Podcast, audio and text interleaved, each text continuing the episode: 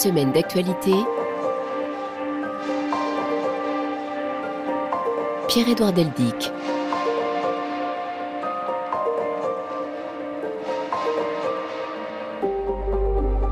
Bonjour, ravi de vous retrouver après deux semaines d'absence pour cause de Cannes de Coupe d'Afrique des Nations, une bonne cause donc.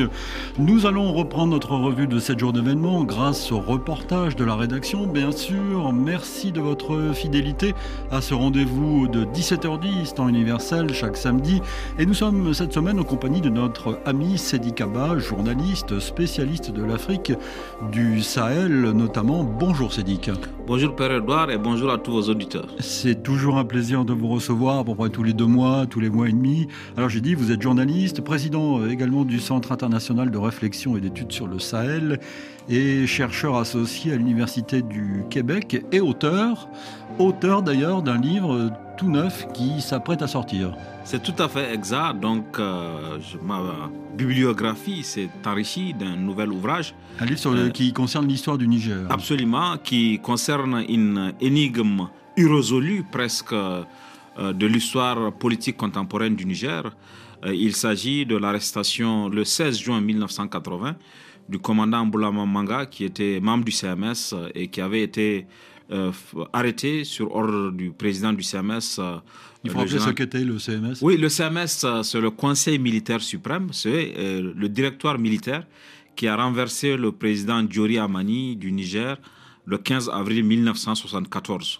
Donc, à l'intérieur de ce CMS, il y a eu une crise et, cette crise n'ayant pas, pas été totalement élucidée, j'ai commis un ouvrage qui s'intitule Crise interne au Conseil militaire suprême du Niger, Histoire secrète de la rupture Seni Manga. Et cet ouvrage va apparaître dans les prochains jours, dans les prochaines heures même, aux éditions de l'Armatan. Ah oui, donc un suspense, euh, un vrai suspense.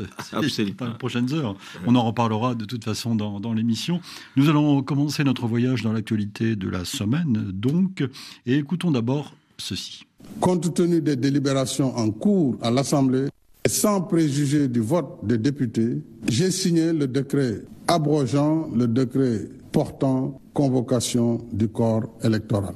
Pour ma part, mon engagement solennel à ne pas me présenter à l'élection présidentielle reste inchangé. Enfin, j'engagerai un dialogue national ouvert afin de réunir les conditions d'une élection libre, transparente et inclusive dans un Sénégal apaisé et Vous l'avez reconnu, il s'agit de la voix du président sénégalais Macky Sall annonçant samedi, il y a juste une semaine, donc le report de l'élection présidentielle en décembre prochain, le 15 précisément. Nous y reviendrons tout à l'heure, mais sans tarder, un mot de, commentaire, dit Oui, euh, le timing de cette annonce euh, interroge. Euh, le président Macky Sall a visiblement attendu la veille de, du lancement de la campagne, parce que la campagne électorale devait commencer euh, le dimanche et ce samedi, la veille, qu'il a fait cette annonce euh, au prétexte que l'Assemblée est en train de délibérer et que les conditions d'une élection transparente. C'est assez surprenant qu'il n'ait pas vu depuis très longtemps que les conditions ne sont pas réunies et qu'il fait cette annonce qui plonge aujourd'hui le Sénégal dans une incertitude. Il n'y avait pas de crise politique à la veille de son annonce. C'est maintenant qu'il a fait cette annonce que la crise politique est véritablement en train de s'installer. Même si la situation était tendue. Absolument, même si l'expression était tendue. Euh, c'est pas, c'est pas, c'est pas inédit. Le Sénégal a connu des périodes préélectorales très tendues, mais jamais il n'est arrivé de reporter cette élection. Vous savez, euh, ce qui fait la force d'une démocratie comme le Sénégal, qui a été longtemps cité euh, comme vitrine mm. de la démocratie en Afrique francophone, c'est le respect des institutions et le respect de la légalité. Or, au Sénégal, il est clairement dit que les décisions du Conseil constitutionnel s'imposent à toutes les autorités et qu'il n'y a pas de recours. Même le président ne peut pas être un recours. Aujourd'hui, ce qui vient de se passer ouvre une paille d'incertitude dont nul ne peut prévoir le lendemain au Sénégal et dans la sous-région. Parce qu'au-delà du Sénégal, c'est le contexte régional qui est marqué par une instabilité institutionnelle et une insécurité qu'il faut regarder. Et si le Sénégal venait à basculer dans cette instabilité, c'est clair que ce serait dommage pour la stabilité de l'ensemble de l'Afrique de l'Ouest.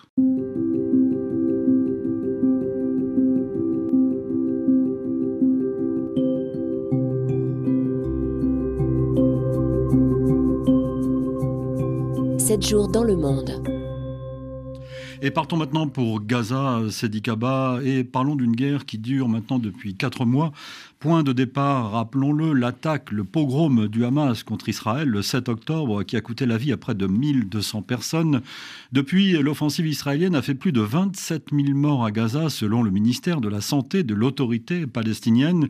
L'armée israélienne a commencé à bombarder Rafah hier, une ville du sud de Gaza donc, où s'entassent plus d'un million de Palestiniens déplacés par la guerre sur fond de crainte d'un désastre humanitaire de son allié américain qui juge excessive d'ailleurs riposte contre le Hamas. Reportage de notre correspondance amie pour Lefa. Beaucoup de bombardements à Rafah. D'intenses bombardements ciblent déjà Rafah alors que l'offensive israélienne contre cette ville n'a pas encore officiellement commencé. Sur place, c'est l'inquiétude générale. La menace est prise très au sérieux, dit Asma, une Gazaoui de Khan Younes actuellement réfugiée à Rafah. On sait bien que c'est la politique des Israéliens quand ils disent euh, on va entrer à cette place, ils entrent. Quand ils vont faire des opérations et des attaques, ils font. On sait bien qu'il, euh, que Netanyahu veut continuer cette guerre. Il n'est pas intéressé de faire une trêve ou bien un cessez-le-feu. À Rafah, où sont réfugiés des Palestiniens des quatre coins de la bande de Gaza, une crainte est dans tous les esprits. La population redoute d'être poussée vers le désert du Sinaï, en Égypte voisine. Tout le monde a peur. On parle entre nous, les collègues, les copains, les amis, tout le monde à Rafah. En général, les gens disent que, la majorité disent qu'on ne va pas aller à Sina. Ils veulent mourir ici à Rafah. Parce qu'ils ont quitté Gaza. Après cela, maintenant, on ne peut pas y aller à Gaza. Alors si on va aller à Sina, on on va jamais rentrer à la bande de Gaza. L'Égypte rejette catégoriquement cette possibilité. Israël, de son côté, dit vouloir une victoire totale. Et la situation à Rafah est à suivre évidemment dans nos journaux. Direction Hébron maintenant, euh, c'est dit qu'Hébron, la ville la plus peuplée de Cisjordanie, cette fois, coupée en deux. Les Palestiniens disent vivre en cage. Si cette réalité n'est pas nouvelle et dure depuis des années, elle s'est aggravée depuis le 7 octobre dernier. Reportage d'Alice Froussard. Depuis sa maison, Issa Amro a une vue imprenable sur Hébron et sur les oliviers. Mais tout autour de la terrasse de ce Palestinien, défenseur des droits de l'homme, il y a un grillage. Regarde comment je me suis barricadé ici. Je me suis mis en cage pour me protéger avec cette barrière. Se protéger des attaques de colons et des soldats israéliens. Depuis le 7 octobre, le nombre de postes militaires a quasi doublé dans cette partie de la ville. Les soldats se sont installés sur les toits des maisons, sur celui de mes voisins, précise Issa. Et ils sont présents à chaque coin de rue, encore plus agressifs qu'avant, dit-il. I don't feel safe when I walk. I feel every step je ne me sens pas en sécurité quand je marche. J'ai l'impression qu'à chaque pas, je pourrais me prendre une balle. C'est à ce niveau, les soldats pourraient me tirer dessus sans explication. Et ils ont tué de nombreux Palestiniens innocents sans aucune raison. Et personne ne s'est soucié de ces Palestiniens. Qui va me protéger face aux soldats israéliens et face aux colons armés? Personne. À ses côtés, Joy Carmel, un militant israélien de l'organisation Breaking the Silence. Lui a été soldat, désormais il documente les abus commis par l'armée israélienne. À Hébron, dit-il, de nombreux nombreux colons sont désormais devenus des soldats. Les mêmes colons qui, pendant des années, l'ont harcelé, maltraité de différentes manières, souvent avec impunité, sont désormais les personnes qui ont des uniformes militaires et ont des armes délivrées par l'armée. Ils continuent leur harcèlement, mais cette fois avec bien plus d'autorité. Et conclut-il, cette surprésence militaire a un but, faire comprendre aux Palestiniens qui a le contrôle de la ville. Suite d'une semaine d'actualité sur RFI en compagnie de Sédic euh, Abba, avec une guerre qui se poursuit et une offensive israélienne sur Gaza qui continue. Absolument, et vous avez bien fait, à mon avis, de rappeler le nombre. Nous sommes à 27 000 morts. Euh, bientôt, on va atteindre 30 000 morts et en six mois, donc vous voyez euh, le tribut humain qui a été payé à cette guerre. En plus de cela, il y a la dimension désastre humanitaire qui est annoncée, puisqu'on a demandé aux populations qui vivaient au Gaza de se réfugier plus au sud où elles seraient en sécurité. Et maintenant, c'est le sud où elles sont présumées être en sécurité qui est attaqué et qui va faire l'objet d'une offensive. Donc, de ce point de vue-là, les populations civiles ne sont en sécurité nulle part. Et sur les 27 000 morts, si on éclate les subres, si on regarde la composition des victimes, il y a plus de femmes et d'enfants que de combattants qui ont perdu la vie. Donc, nous sommes vraiment dans une situation, euh, comment dire, indescriptible. Et ce qui, le plus, ce qui le plus, ce qui interpelle le plus, c'est l'impuissance de la communauté internationale. Malgré des navettes, comme on disait autour de Kissinger, malgré les missions, Blinken, les euh, tournées, les va-et-vient, y compris d'Anthony Blinken, on voit que personne n'arrive à infléchir Israël. Et euh, on voit même qu'il y a une sorte de démission aujourd'hui. Tout le monde est impuissant, les gens regardent faire. Et à la fin, le plus grand perdant va être aussi la justice internationale, la communauté internationale. Je ne vois pas comment aujourd'hui la communauté internationale serait légitime d'aller faire des injonctions euh, en Ituri, d'aller faire des injonctions euh, euh, en Centrafrique, d'aller faire des injonctions, si elle est incapable de faire appliquer le droit international, le droit humanitaire tel qu'il existe, si on n'arrive pas à le faire, si on devient impuissant et qu'on croise les bras en laissant faire ce désastre en Israël, je, je, crains que demain on ne puisse pas le faire, on ne puisse le faire nulle part. Et de ce point de vue, il faut que le monde entier, la communauté, ce qu'on appelle la communauté internationale, avec les guillemets qui s'imposent, avec les hein. guillemets qui s'imposent, l'ONU sur laquelle vous avez écrit un ouvrage qui est devenu une référence, tout ça et tout ce monde-là est impuissant. Et à mon avis, c'est cette communauté internationale, à côté des populations palestiniennes, qui seront les grands perdants de, euh, cette, euh, ce désastre annoncé euh, au niveau de, la, de la bande de Gaza aujourd'hui et dans le sud aussi de cette bande de Gaza.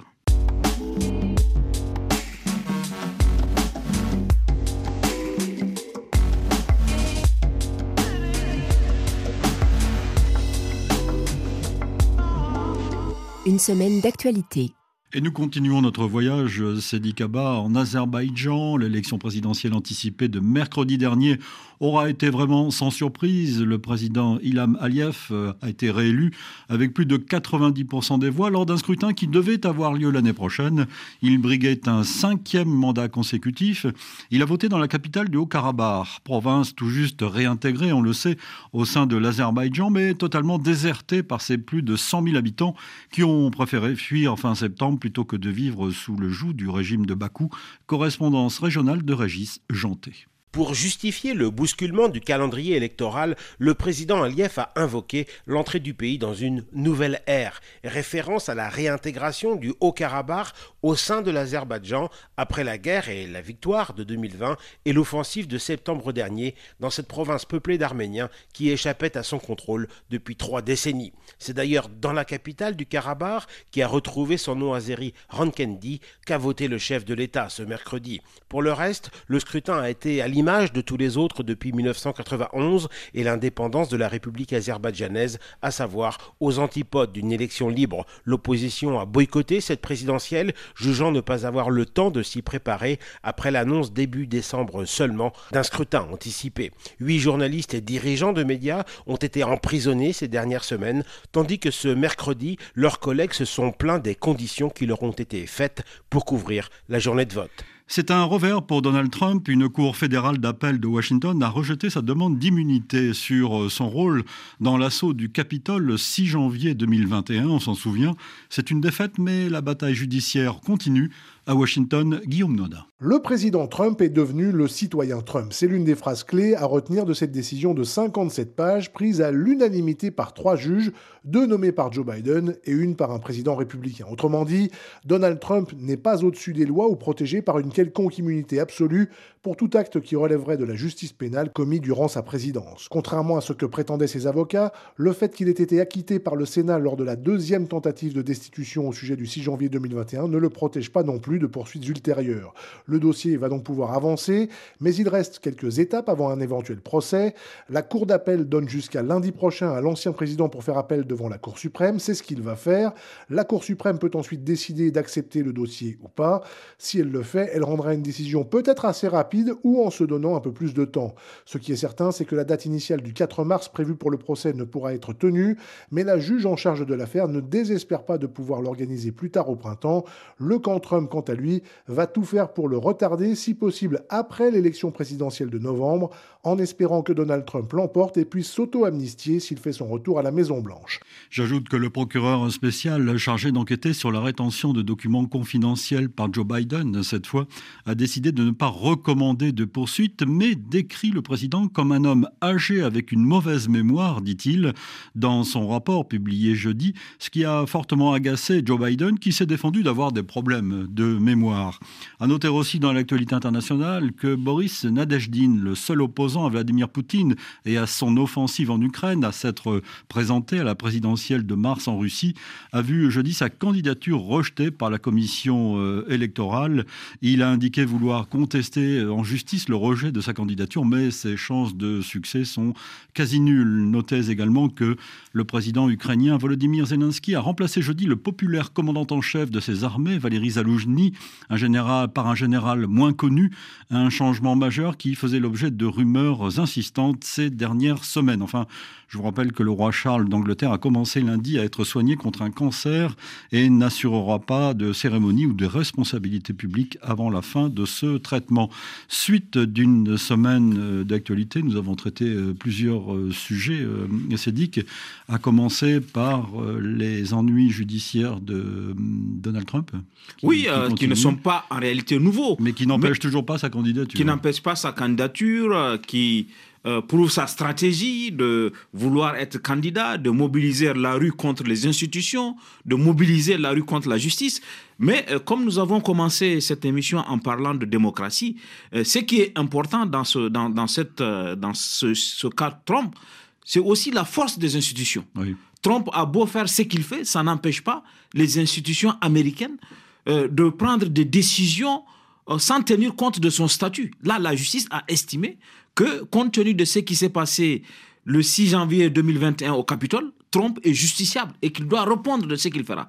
À mon avis, c'est ça un des enjeux. C'est pas les hommes, mais euh, les institutions euh, qui peuvent. Euh, tout le monde a vu ce qui s'est passé le 6 janvier et tout le monde a eu peur pour la démocratie américaine qu'une situation se crée. Mais comme c'est un pays où les institutions sont solides et elles fonctionnent, le pays a réussi à surmonter cette crise aujourd'hui tout se passe comme si Trump va rendre compte de euh, ce qu'il a fait et de ce qu'il aura fait dans, dans, sa vie. Et à mon avis, ça, ça peut réjouir euh, tous les démocrates du monde de voir que lorsqu'il y a des institutions qui sont solides et qui fonctionnent, euh, ça peut permettre au pays d'éviter la crise et ça peut permettre de consolider, de consolider justement la culture démocratique.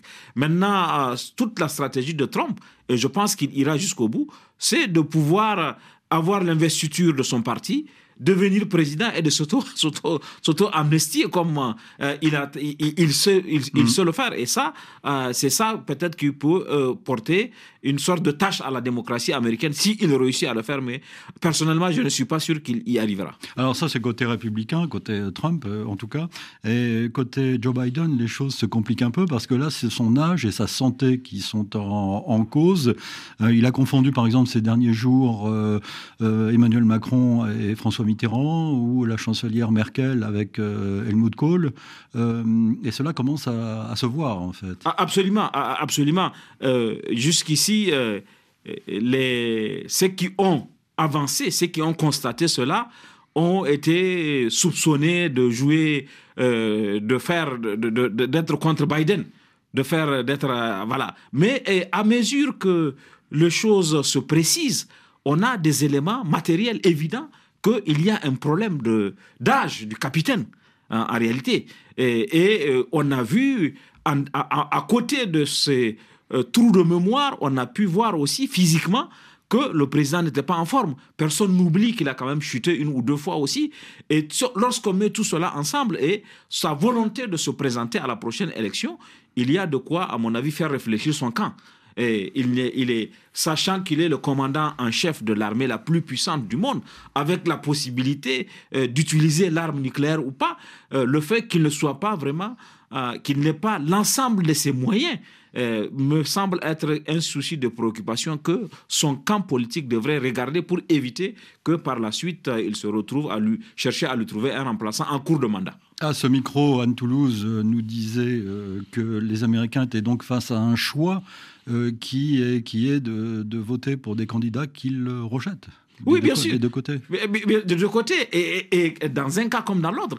Parce que euh, euh, Trump, en plus de, ces, de toutes ces casseroles judiciaires, n'est pas un homme jeune non plus entre Biden et lui. Il a quelques années euh, de moins que Joe Biden, mais il semble plus ils sont de la même génération. Donc, du coup, les Américains se trouvent justement dans ce choix un peu cornélien aujourd'hui, où euh, il faut choisir, s'ils choisissaient, euh, s'ils préfèrent Biden à Trump, tout n'est pas totalement réglé. Et s'ils prennent, s'ils préfèrent Trump à Biden, le choix serait beaucoup plus compliqué encore pour eux.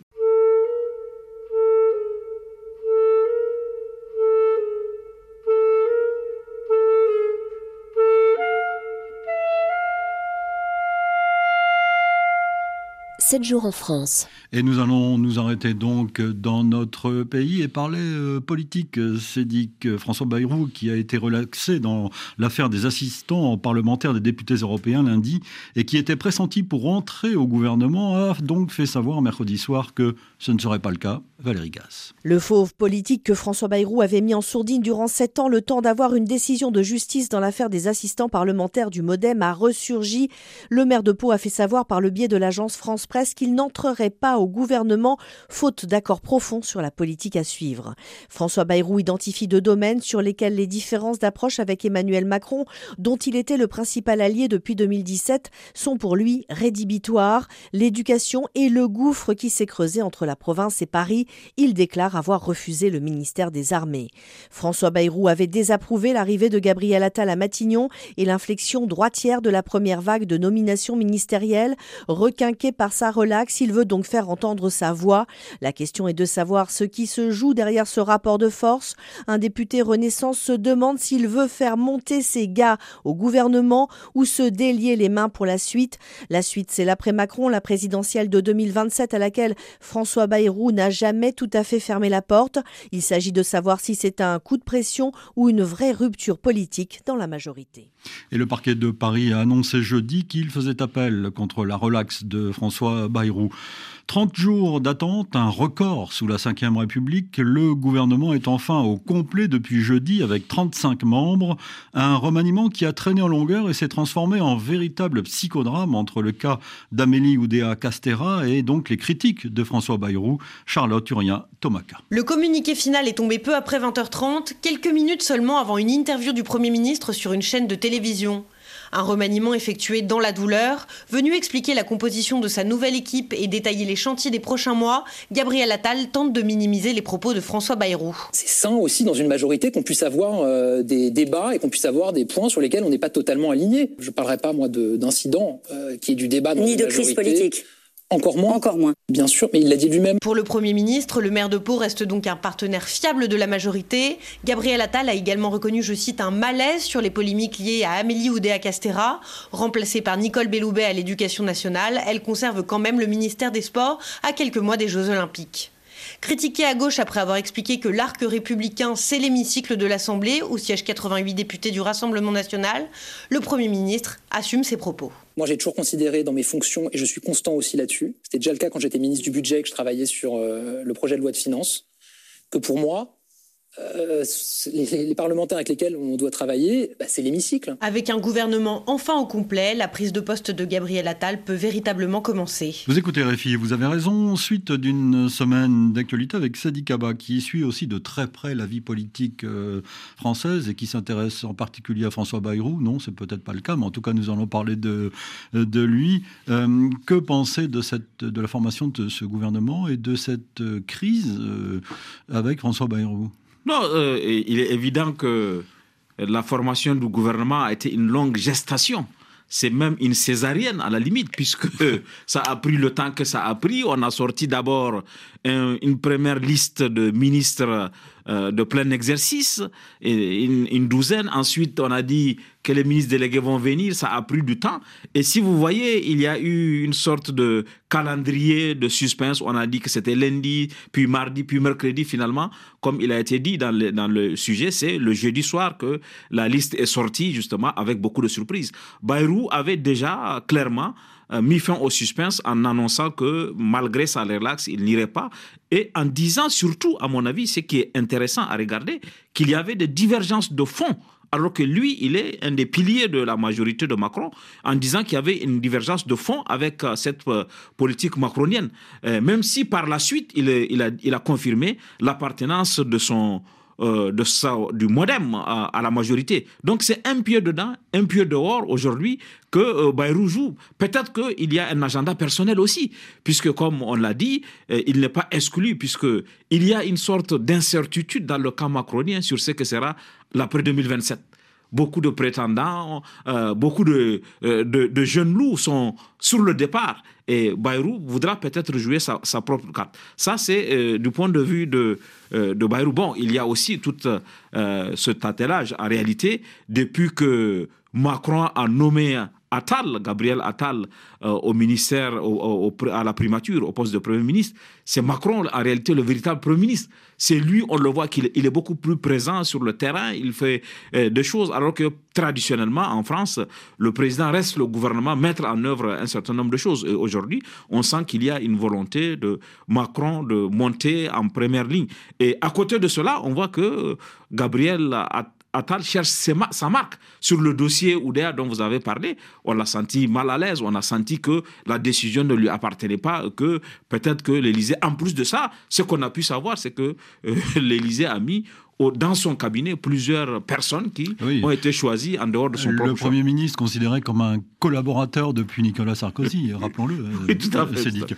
Alors l'actualité, c'est aussi, on l'a appris hier, la mort de Robert euh, Badinter, euh, celui qui restera euh, le père de l'abolition de, de, la peine de mort en France en 1981, est décédé à l'âge de 95 ans. Il a été également président du Conseil constitutionnel. C'était ce que l'on appelle une conscience Absolument. C'est une conscience morale universelle qui est, va au-delà de, de, la France, de sa constance. Euh, j'ai eu le, la chance d'assister à une conférence qu'il a donnée une fois au barreau où il s'est exprimé sur euh, la peine de mort. Et il, était avocat. C'était un, avocat, un, un, avocat, un brillant ministre, un brillant avocat. Il avait défendu en 77 une personne qui était condamnée à mort. Et j'ai lu le récit de, cette, de sa plaidoirie où il a, été rapporté par le journaliste qui a couvert cet événement, cette plaidoirie de, de, de, de, de Badinter en 1977 face à une personne qui devait être condamnée à mort et que Badinter a réussi à sauver en faisant pleurer des membres du, des jurés des gens qui étaient prêts à la décision par, par la, la, force de sa démonstration, la force de sa plaidoirie. Et euh, je pense qu'aujourd'hui, euh, c'est une perte immense à la fois pour la France, mais pour la conscience morale, pour le combat que l'on continue à mener pour abolir la peine de mort.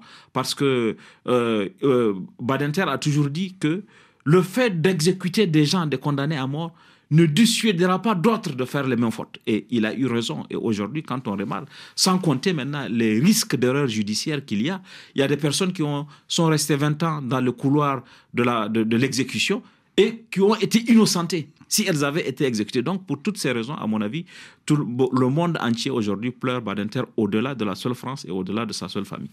Continuons, que notre voyage dans l'actualité en France. Quatre mois, jour pour jour, après les attaques du Hamas en Israël, la France donc a rendu hommage mercredi aux 42 victimes françaises et franco-israéliennes de ces attaques. La cérémonie présidée par Emmanuel Macron en présence des familles des victimes a eu lieu aux Invalides, donc à Paris. Cérémonie qui a débuté avec l'entrée dans la cour des Invalides des portrait des victimes françaises de ces attaques du 7 octobre. Reportage de Baptiste Coulon. C'était l'image forte du début de cérémonie. 42 portraits font leur entrée sous la pluie dans la cour pavée des Invalides, 42 visages portés par les membres de la garde républicaine, alors que résonne le Kaddish, cette prière juive de deuil remise en musique par le compositeur français Maurice Ravel. Instant solennel, silence absolu. Sous la tente qui rassemble les invités, des officiels et 55 familles de victimes arrivées par un vol spécial affrété par la France. 55 car il faut aussi compter les Français ou Franco-Israéliens blessés ceux qui ont été libérés par le Hamas et ceux toujours portés disparus. C'est donc à toutes les victimes que le président français Emmanuel Macron a dédié cet hommage. Nous sommes 68 millions de Français, 68 millions, moins 40 de vies fauchées, 68 millions, dont 6 vies blessées, 68 millions, dont 3 vies sont encore prisonnières, leurs chaises vides Le président français qui a dénoncé aussi le plus grand massacre antisémite de notre siècle. Une minute de silence est observée avant la Marseillaise, puis les portraits quittent la cour des Invalides. La marche funèbre du compositeur Frédéric Chopin les accompagne, tout comme les familles vêtues de noir derrière le cortège. Revenons maintenant, euh, Cédric, sur une information RFI que nous vous avons donnée euh, cette semaine. Jean-Marie Bockel, l'ancien ministre de la Coopération, a donc été nommé envoyé personnel d'Emmanuel Macron. L'éphémère ministre de Nicolas Sarkozy en 2007 sera chargé d'expliquer aux pays africains dans lesquels se trouvent des bases françaises, à l'exception notable de Djibouti, la nouvelle stratégie militaire mise en place par Paris, Frédéric Gara. Changer le statut, le format et la mission des bases françaises en Afrique, telle est la tâche que vient de confier Emmanuel Macron à Jean-Marie Bockel. Pour reprendre une partie de la rhétorique du président français lors de son discours aux armées en novembre 2022, il s'agit toujours de soutenir militairement les pays comme le Tchad, la Côte d'Ivoire, le Sénégal et le Gabon, où la France dispose de bases, mais en vertu de nouveaux principes à définir en bonne intelligence avec ces pays. Et ce travail de concertation diplomatico-militaire, c'est donc à cet ex-secrétaire d'État à la Défense et aux anciens combattants qu'il est confié. Le premier cap qui lui est fixé est de faire des recommandations à Emmanuel Macron d'ici cet été. Seul le cas de Djibouti, où la France a une base aux côtés des États-Unis et de la Chine, échappe à cette mission. Un choix fortement symbolique de la part de l'Élysée. Jean-Marie Bockel a un rapport particulier avec le continent. En 2008, sa déclaration sur la fin de la France-Afrique lui avait coûté son poste de ministre de la coopération sous Nicolas Sarkozy. Le 25 novembre 2019, son fils, le lieutenant Pierre-Emmanuel Bockel, se tuait au Mali lors d'un crash d'hélicoptère dans le cadre de l'opération Barkhane. Sadi Kaba, que pensez-vous de cette décision, de cette redéfinition euh, possible du rôle de ces bases françaises euh, en Afrique?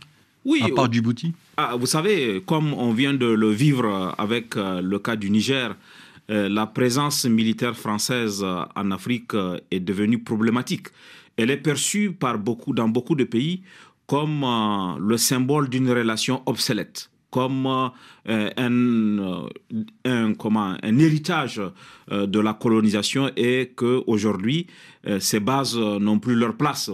Dès que les événements sont intervenus au Mali, au Niger et au Burkina, la revendication de la rue a été le départ des forces françaises qui sont stationnées. Le mandat de Jean-Marie Bockel dont on ne peut pas sous-estimer la connaissance du continent africain. Il a été secrétaire d'État aux anciens combattants, lui-même est ancien colonel, colonel de réserve, donc il connaît sa matière, il connaît le continent pour avoir été ministre de la coopération. Ce n'est pas euh, sa connaissance du continent qui est en cause, mais le caractère très imprécis du mandat. Qu'est-ce qu'il va expliquer? Euh, si c'était, si il avait le mandat de discuter des modalités de la fermeture de ces bases-là, ça peut se comprendre, mais je ne vois pas qu'est-ce qu'il peut expliquer aujourd'hui dans un contexte où il y a une très forte crispation entre la France et ses anciennes colonies, particulièrement au Sahel. Dans le cas du Niger, la France a fermé son ambassade. Elle a des, plus, de très mauvaises relations. Il n'y a pas aujourd'hui d'échange.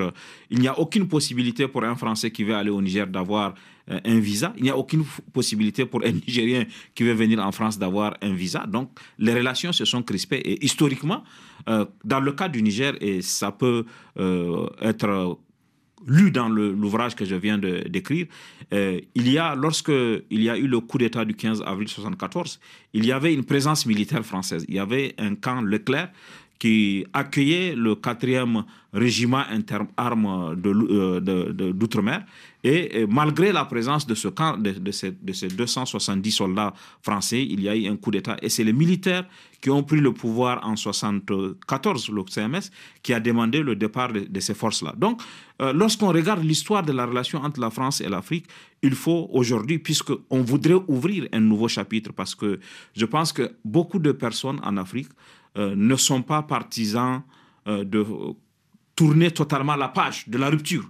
À mon avis, c'est pas parce que il y a aujourd'hui des gens qui brandissent euh, le drapeau russe à Niamey, le drapeau russe à Bamako, qu'il faut envisager une rupture totale. Mais il faut repenser le lien il faut partir sur de nouvelles bases. Et partir sur de nouvelles bases suppose, par exemple, la fin de la présence militaire et d'ouvrir d'autres chapitres sur lesquels euh, la relation a une valeur, la France peut apporter une valeur ajoutée au continent africain, puisque aujourd'hui, il y a beaucoup, il y a de nouveaux compétiteurs. Ce n'est plus la période du précaré, ce n'est plus la période où, euh, la France est seule dans ses, dans ses anciennes colonies. Il y a de nouveaux acteurs, mais à mon avis, il y a des secteurs où la France a encore de la valeur ajoutée. Je prends un exemple, un étudiant africain qui veut aller à Moscou étudier ou qui veut venir à Paris étudier. S'il part à Moscou étudier, il lui faudra faire une année de langue, six mois de langue. Mais s'il vient à Paris, il pourrait automatiquement entrer. Donc, il y a des secteurs, à mon avis, où la France a des valeurs ajoutées. Et, par exemple, la diaspora.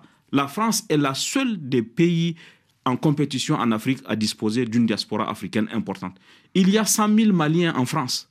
Est-ce qu'il est possible de rompre entre la France et le Mali alors qu'il y a 100 000 Maliens en France on peut suspendre des vols Air France, mais les Maliens continueront d'aller au Mali et continueront de, venir en France. Donc, il y a des secteurs où, à mon avis, la relation entre la France et l'Afrique peut être renouvelée et c'est de cela qu'il s'agit, par exemple, en mettant fin à une présence militaire dont on ne voit plus l'utilité. En un mot, revenons sur le livre que vous vous apprêtez à publier, euh, Kaba, Crise interne au Conseil militaire suprême du Niger. Cela correspond à quelle époque?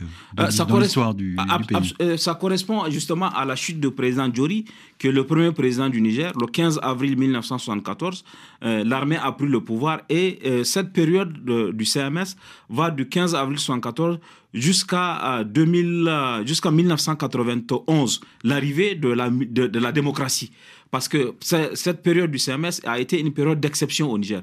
C'était un gouvernement militaire, il n'y avait pas de constitution, il n'y avait pas de démocratie, il n'y avait pas de parti. Mais à partir de 1990, le mouvement étudiant auquel gens comme Adam Maina ont payé le prix euh, euh, de leur vie. Certains ont, été tués, d'autres sont handicapés à vie, comme Adam Maina. Et, tout, tout, cela a permis l'arrivée du multipartisme et de la démocratie. Et le Niger a connu sa première élection euh, présidentielle libre en 1993. Et euh, l'élection de Mama Ousmane, dont je parle dans le livre, ferme la parenthèse du CMS. Et justement, aujourd'hui, il y a une sorte de, dans le livre, j'en parle dans le deuxième chapitre, une sorte de kunchemania, ce que j'appelle la kunchemania, c'est-à-dire une sorte de nostalgie de cette période-là du fait de la déception que les gens vivent de la démocratie, de la période de démocratie, qui a permis aux gens de s'enrichir, qui a permis l'arrivée euh, aux gens de, voler honteusement les, biens publics, alors que pendant la période militaire, euh, il y avait zéro, euh, comment dire, la tolérance, c'était un niveau zéro de tolérance de la corruption et euh, les gens ont le sentiment que l'État était encore mieux tenu pendant cette période-là et donc on assiste à une sorte de kunchemania, une nostalgie de la période du CMS. Nous aurons l'occasion d'en reparler dès que le livre sera sorti, donc dans quelques heures, peut-être pas dans quelques heures, mais dans quelques semaines, Absolument. quelques jours en tout cas. Pour nous écrire par courriel, semaine.actu.rfi.fr. Notre adresse électronique, merci pour vos messages. Retour donc de ces messages. Je salue aujourd'hui quelques auditeurs fidèles sur le continent, euh, comme chaque samedi, vous le savez.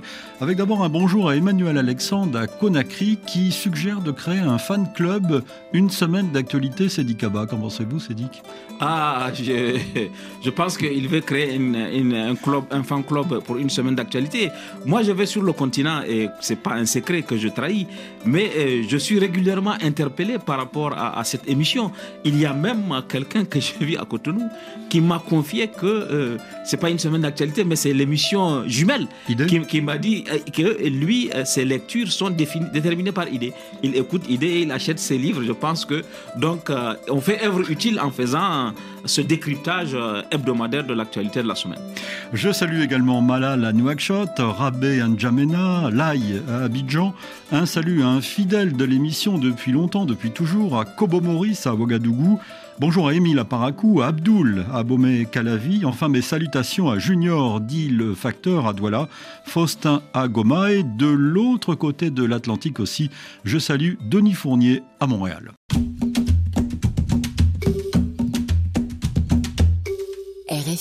Et repartons pour le Sénégal, Sédic, où le Parlement a entériné lundi dans une grande confusion. Le projet de loi visant donc à repousser la présidentielle au 15 décembre de cette année, un vote qui plonge le pays dans l'inconnu, nous l'avons dit tout à l'heure, et nous avons écouté le président Macky Sall dès le début de l'émission. À Dakar, Léa Lisa Vesterov. À l'issue d'une longue journée de questions sur le projet de loi, c'est finalement sans les députés de la principale coalition d'opposition qu'il sera voté.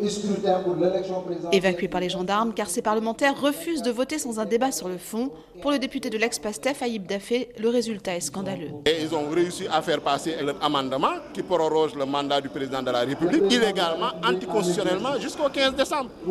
Ce qui est complètement scandaleux. Nous n'allons pas l'accepter et nous allons continuer la procédure pour amener cette proposition de loi devant le Conseil constitutionnel. Mais du côté de la majorité, on se veut rassurant. Pour Abdoumbo, président de la coalition Benobok Yakar, il ne s'agit pas d'une violation de la Constitution, mais plutôt d'un aménagement temporaire. Encore une fois de plus, euh, la dérogation en Constitution existe. Ce n'est pas maintenir le président de la République, mais c'est d'organiser et d'aménager des conditions d'organiser une élection libre, transparente et démocratique. Parce que le président ne se présente pas à un autre mandat. Pas de nouveau mandat pour Macky Sall, mais de facto une prolongation de presque dix mois. Les députés de l'opposition ont déjà prévu de déposer un recours devant le Conseil constitutionnel. C'est une décision inédite qui a fait évidemment réagir dans la rue, vous le devinez bien, Sadi Kaba. Théa Olivier d'ailleurs a recueilli l'avis de quelques Sénégalais à Dakar. C'est carrément un manque de respect par rapport à la et par rapport à nos institutions. Ça fragilise carrément l'État en fait. Euh, le report des élections, c'est une chose inédite en fait dans l'histoire du politique du Sénégal. C'est limite, limite désolant en fait. Ah ben, ça m'a choqué parce que je pense que c'était pas normal qu'ils relancent comme ça les élections, qu'ils poussent comme ça les élections à la dernière minute. On n'est pas content de ça, il fallait laisser. Donc il ne faut pas attendre à la dernière minute pour, pour, tout gâcher quoi. Je suis un peu déçu pour ça. Euh, il y a les lois, les règlements, et la constitution aussi. Donc euh, si le président euh, voit que le report des élections est mieux pour la stabilité de ce pays, je pense que ce serait mieux de reporter. Vu les problèmes euh, qu'ils ont eu dans l'Assemblée, les, les, magistrats, soi-disant corrompus, donc on n'en sait rien encore. Mais bon, je pense que le report pour la stabilité de ce pays serait mieux. Moi, vraiment, je ne suis pas prêt à descendre sur la rue. Parce que bon, ça ne nous mène à rien. On doit se négocier et avoir fait du dialogue pour que le Sénégal puisse organiser des élections. Eh justement, restons au Sénégal. C'est dit que les candidats d'opposition font front commun pour protester contre le report de cette élection. Pour eux, il s'agit d'un coup d'État constitutionnel du président Macky Sall pour se maintenir au pouvoir. Plusieurs recours sont prévus pour tenter de revenir au calendrier initial auprès de la Cour suprême et du Conseil constitutionnel. Ces candidats se sont réunis mercredi pour faire connaître leur combat et tenter de mobiliser au Sénégal et à l'international. Juliette Dubois était sur place. Ils sont 13 candidats sur les 20 de la liste définitive à former désormais un collectif. Tous parlent d'un coup d'État constitutionnel de Macky Sall pour reporter l'élection et se maintenir au pouvoir, qu'il devait céder à son successeur le 2 avril prochain. Aline Gouidiaï, candidat et ancien ministre. Son mandat arrive à expiration le 2 avril. Et passé ce délai, il ne sera plus reconnu comme président de la République. Il ne pourra poser aucun acte qui va engager le Sénégal. Des premiers recours ont été déposés à la Cour suprême. Les candidats députés vont déposer un autre recours au Conseil constitutionnel aujourd'hui pour contester la loi votée lundi qui reporte l'élection. Ils demandent aussi un soutien et une condamnation ferme à l'international, comme l'explique Détier Fall. Je salue la position courageuse des États-Unis et de la CDAO dernièrement. Et j'attends la même position chez les autres chancelleries qui sont dans ces pays-là. Et les candidats visent une convergence des forces avec les syndicats et la société civile. Tiano Alassane Sall. Nous en appelons donc à tous les hommes, à tous les syndicats, à tous les patriotes, aux organisations de transporteurs, au secteur informel, pour qu'ils se mobilisent souvent les formes et dans les délais qu'il faudra définir, mais très rapidement. Ils sont encore en discussion avec les différentes parties pour organiser des grèves et des opérations ville morte. Plusieurs candidats prévoient aussi de continuer à battre campagne malgré le report du scrutin. Juliette Dubois, mercredi donc.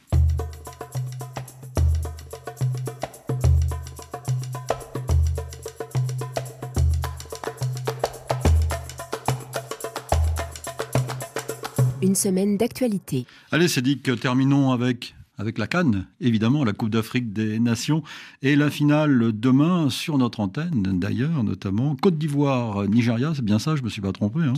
Martin Guez est un de nos envoyés spéciaux. Comment on se retrouve après s'être affronté au premier tour? Super Eagles et Éléphants se croisent à nouveau. En finale, cette fois-ci, et c'est un euphémisme de dire que les deux équipes ont beaucoup changé depuis leur première rencontre du 18 janvier, remportée 1-0 par le Nigeria sur un penalty de Trost Kong. Depuis, le défenseur des Super Eagles a continué de marquer comme en demi-finale face à l'Afrique du Sud, et le Nigeria s'est imposé comme un favori naturel dans cette compétition, pas forcément séduisant, mais très solide, compact, et porté par un Victor Osimhen omniprésent qui a mené les siens vers une huitième finale de Cannes mais pour remporter une quatrième étoile, les aigles planants du Nigeria devront défier des éléphants déchaînés et ressusciter. Découragement n'est pas ivoirien, et malgré les tumultes, malgré la claque 4-0 contre la Guinée équatoriale, une élimination toute proche et un changement d'entraîneur, les Ivoiriens ont mis des coups de marteau à tout le monde, au Sénégal, au Mali et à la RDC en demi. Les voilà en finale de leur canne, même si aucun pays hôte n'a gagné à domicile depuis 2006. Un mauvais signe pour les Ivoiriens qui pourront trouver un présage plus positif en se remémorant la Cannes 84, déjà organisée dans le pays, déjà avec le Nigeria en finale, des Nigérians qui s'étaient alors inclinés. Le destin pourrait se répéter comme un coup de marteau. Avant d'entendre, euh, d'écouter votre commentaire et vos pronostics pour le match de demain, euh, Cédric, euh, revenons sur la situation à Dakar. Vous vouliez ajouter quelque chose par rapport à ce que dans vous avez deux dit tout cas, à l'heure dans- que ce soit dans le cas du Sénégal ou dans le cas de la Cannes, il y a une incertitude. Euh, ce qui est- s'est passé aujourd'hui ouvre une période d'incertitude pour le Sénégal parce que, comme il a été dit, à partir du 2 avril, le mandat du président Macky Sall se termine. Donc, ça va être la porte ouverte à toutes sortes de comportements de la part de ceux qui contestent la légitimité. La deuxième chose que je voulais dire rapidement, c'est que, à supposer même qu'il ait eu euh, des cas de corruption au Conseil constitutionnel, la décision a été rendue de façon collégiale.